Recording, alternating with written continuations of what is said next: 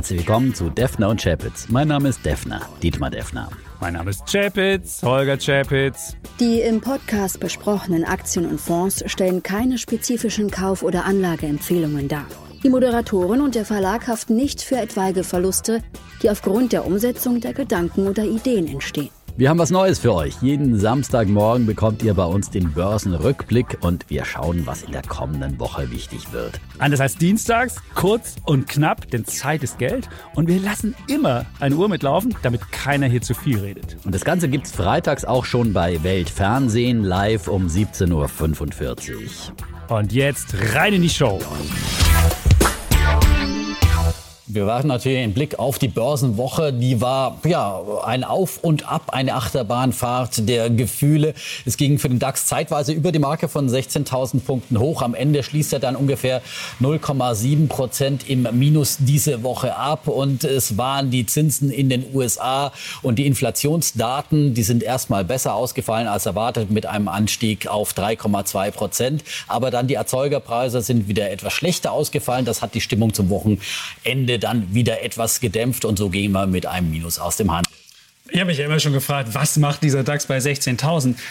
Du darfst ja nicht vergessen, es geht um Gewinne an den Börsen. Im ersten Halbjahr sind die Gewinne der DAX-Unternehmen um ein Fünftel eingebrochen. Nun kann man sagen, die Börse guckt in die Zukunft. Sieht das zweite Halbjahr besser aus. Aber das zweite Halbjahr Konjunktur in Deutschland ist schlecht. China, da ist auch nichts zu erwarten. Das ist der wichtigste Handelspartner. Auch für viele Unternehmen machen da ihre Geschäfte. Also für mich ist die Stimmung beim DAX viel besser als die Lage.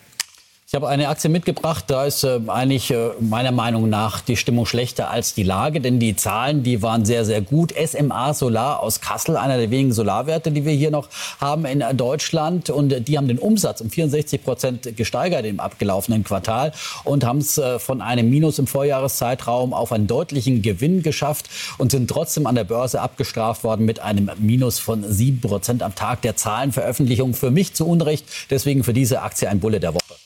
Ja, du darfst nicht vergessen, was bei SMA Solar kam, das sind die Orders eingebrochen, und zwar um über 20 Prozent. Und diese Aktie hat eine Vorgeschichte, hat ja immer wieder in der Vergangenheit irgendwie enttäuscht. Wir sind ja in Deutschland das Land, was das meiste für die Energiewende ausgibt, aber keine wirklich richtig guten Unternehmen haben, die damit verdienen. Jetzt hoffe ich natürlich auch, dass es mal klappt mit SMA Solar. Die haben ja einen Wachstumsbereich und das sollte auch weiter wachsen. Insofern würde ich sagen, wenn die Aktie vielleicht so unter 75 Dollar geht, dann äh, Euro geht, dann würde ich da auch mal einsteigen. Also insofern hoffe ich mal, dass die Wachstumsgeschichte noch nicht vorbei ist. Mhm. Und die Analysten sind auf jeden Fall positiv, sehen ein Kursziel von 105 und äh, ein Potenzial von 37 Prozent. Äh, das KGV liegt bei 19, das ist für einen Wachstumswert schon sehr, sehr günstig. Das stimmt, aber Analysten, die liegen auch oft daneben.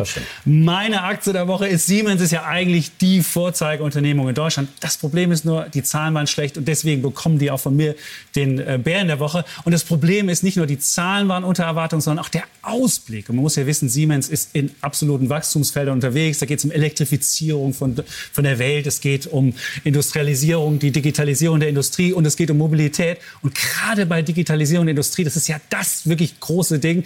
Da gab es richtig einen Einbruch bei den Orders. In China minus 60 Prozent. Und was ich da sehe, die haben ein massives China-Problem. Und äh, der US-Präsident Biden hat ja diese Woche gesagt, da tickt eine Zeitbombe in der, ähm, in der Ökonomie von China. Und wenn die hochgeht, dann sieht es für Siemens nicht gut aus, für andere auch nicht, aber eben auch nicht für Siemens. Deswegen ist es mein Bär.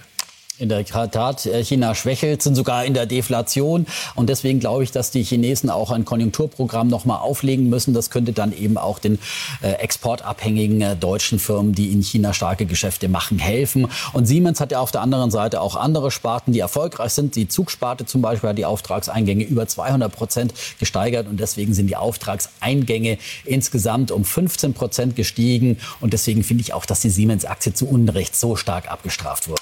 Naja, du denkst immer Konjunkturprogramme, billiges Geld, das wird in der Ökonomie helfen. Ich sehe einfach, China sind die Probleme so groß, das wird nichts bringen. Insofern bin ich da eher skeptisch, sowohl für China als auch für Siemens. Aber skeptisch bin ich auch für Deutschland. Und da komme ich zu meinem Thema der Woche. Wir haben uns ja in Deutschland mal wieder den Titel kranker Mann Europas verdient.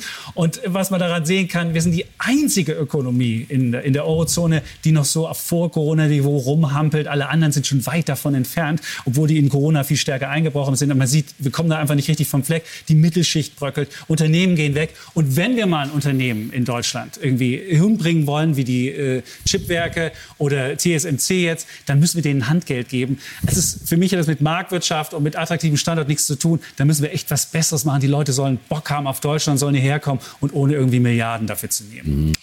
Also kranker Mann Europas finde ich übertrieben. Ich halte es mit dem Wirtschaftsminister, der sagt, wir sind nicht krank, wir sind vielleicht ein bisschen untertrainiert. Ich glaube, das beschreibt die Situation sehr gut. Der kranke Mann Europas, der waren wir zur Jahrtausendwende und damals, äh, da sah es wirklich düster aus. Der Arbeitsmarkt lag brach. Wir hatten fast fünf Millionen Arbeitslose und dann kam die Reformagenda 2010, die dann endlich mal Reformen angestrengt hat und die Dinge in Deutschland verändert hat. Seitdem hat sich dann eben politisch leider nicht mehr viel getan.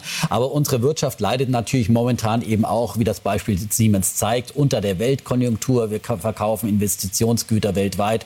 Und wenn da die Konjunktur etwas nachlässt, dann sind die eben nicht so gefragt. Das wird auch wieder, aber trotzdem sind wir eben nicht äh, gut trainiert. Das ist vollkommen richtig. Aber jetzt musst du dich mal drücken. Stimmt. Aber was ich, was ich auch sagen muss, der Arbeitsmarkt gibt ja völlige Fehlsignale. Und das ist das Fatale auch an der Geschichte. Wir haben Fachkräftemangel und deswegen ist der Arbeitsmarkt nicht mehr so ein guter Indikator, der zeigt, wie schlecht es uns eigentlich geht.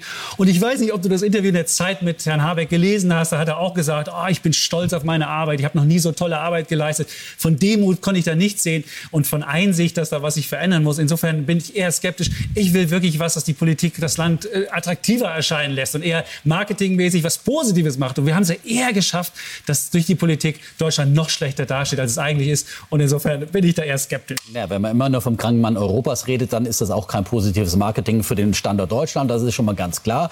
Und ähm, ja, äh, der äh, Arbeitsmarkt, äh, ich finde schon, dass der zeigt, dass die Konjunktur im Gang ist. Wir haben 46 Millionen Stellen, die besetzt sind. Aktuell zur Jahrtausendwende waren es noch nicht mal 40 Millionen. Also da ist schon großer Unterschied da. Das muss man sehen. Nichtsdestotrotz, und das ist mein Thema, wir brauchen aber auch ein Fitnessprogramm, um wieder gut trainiert zu werden werden. Das möchte ich schon auch für Deutschland. Das ist ja vollkommen klar, auch wenn wir nicht auf dem Krankenlager liegen. Und was muss da geschehen? Was macht man, wenn man schlecht trainiert ist als Mensch? Dann äh, macht man sich einen ordentlichen Trainingsplan und zwar einen langfristigen, einen, den man auch umsetzen kann. Nicht irgendwie so ein Aktionismus, ich renne jetzt eben mal einen Triathlon und dann bin ich wieder vollkommen fertig. Oder ich mache Doping, das ist ja vollkommen das Falsche. Das wollen wir nicht, sondern wir brauchen ein vernünftiges, langfristiges Trainingsprogramm, müssen die Probleme anpacken, zum Beispiel Bürokratieabbau, Digitalisierung und auch teilweise teilweise Entlastungen von Unternehmen. Aber so Aktionismus wie ein Fünf-Punkte-Sofortprogramm der Union nützt da überhaupt nichts, äh, denn die haben ja 16 Jahre regiert und haben es da auch nicht geschafft. Da sind wir uns jetzt mal ausnahmsweise einig. Ich würde auch sagen, Aktionismus ist Mist und es bringt ja nichts, wenn ich die Abschreibungsregeln verbessere.